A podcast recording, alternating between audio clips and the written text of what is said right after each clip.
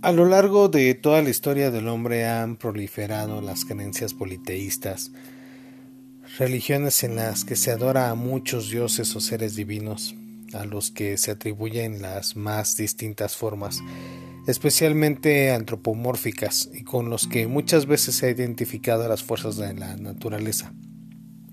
Los objetos que pueblan los cielos o los que se manifiestan en la tierra, lluvia, fuego, sol, luna, estrellas, ríos, lagos, montañas o ciertos animales y plantas, por ejemplo. En el politeísmo se muestran claramente diferentes tipos de demonios y otros espíritus, especialmente en las religiones que practican el animismo, el totemismo o el culto a, los antepasados. Eh, por la Biblia, Sabemos que la creencia en espíritus mediadores entre Dios y los hombres estaba arraigada de antiguo en los pueblos semitas y muy especialmente en Babilonia.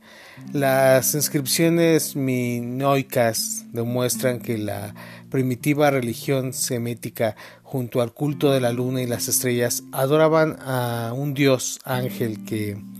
encabezaba a los Sukali babilónicos eh, que eran espíritus que mostraban la voluntad de su Dios y ejecutaban sus órdenes. Esta creencia en espíritus mensajeros también aparece, aunque con menos fuerza, en los geni árabes. Ya en el arte neolítico eh, aparecen algunas pruebas de que el hombre de aquel tiempo vio o creyó ver criaturas voladoras de apariencia humana, lo que ha dado origen a incontables especulaciones sobre viajeros del espacio, en ese y en otros tiempos, como las que pueden verse en las cuevas de Tasil, en Argelia, en las que hay más de 15.000 pinturas rupestres,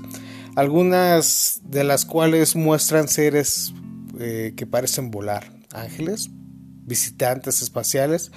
o una simple sensación de ingravidez tras consumir sustancias psicotrópicas.